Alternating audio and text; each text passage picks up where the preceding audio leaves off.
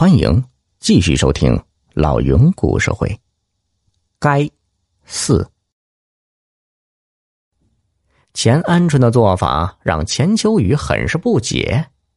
秋雨问：“爹，你为什么又改了名字啊？”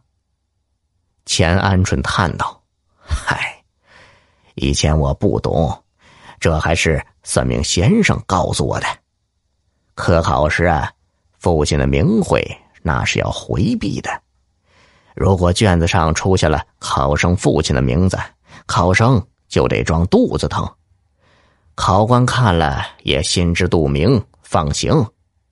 如果这考生装作没事，即使以后做了官，要是被朝廷知道了，不但乌纱帽不保，还要做一年班房呢。钱秋雨忽然想起，他参加周试时。有道题目便是“百姓安康与社稷江山”。那个肚子疼的考生听说他父亲名叫赵来山，题目中有“山”字，这就犯了名讳，必须假装肚子疼退出考场。幸亏自己父亲偷偷改了名字，要是仍叫钱安纯，自己也要退出考场了。钱秋雨就说：“嗯。”这也太不公平了吧！只因为卷子上有父亲的名字，就不能考试了？钱鹌鹑说道：“这还叫不公平吗？那考生就算今年不考，来年换了卷子，还是可以再考的。算命先生说，唐朝有个叫李贺的，那可就惨多了。他满肚子才华，可他父亲名字里有个西晋的晋字。”进与进士的进字同音，所以他注定不能考进士。才二十七岁便郁郁而终啊！钱秋雨听到这里，终于明白小北让他肚子疼的意思了。小北的远房亲戚是翰林，翰林常被任命为主考，给考生出题目。如果小北把钱鹌鹑的名字告诉翰林，出的题目里只要含有名字的一个字，钱秋雨就只能退出考场。钱秋雨总算知道父亲为何用心良苦改了个钱四愣的名字。不管小北怎么使坏，考题里总不会出现这两个字吧？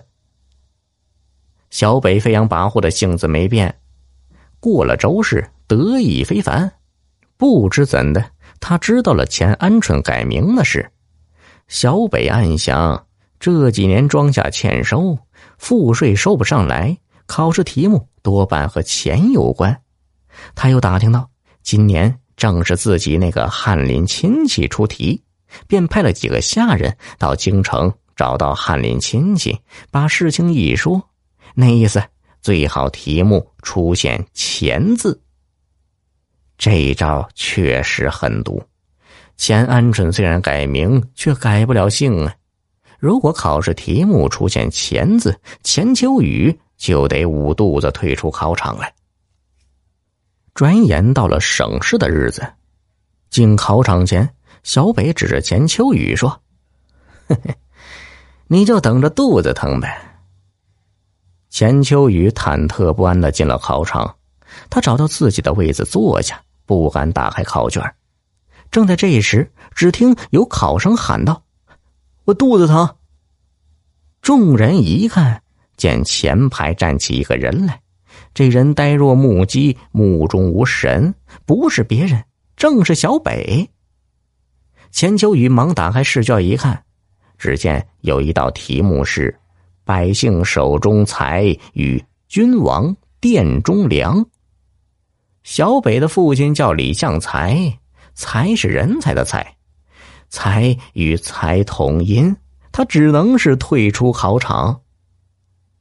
后来，那位翰林亲戚见到小北，说道：“哼，咱们虽然是亲戚，但朝廷选拔人才更应注重品行。你在周氏时打着我的名号，托我的同僚出题时做手脚。”险些害了别人。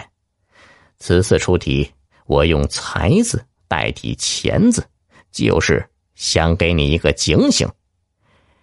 嫉贤妒才、小肚鸡肠之人，朝廷怎能录取？小耳朵们，本集已播讲完毕，喜欢的话别忘了订阅呀！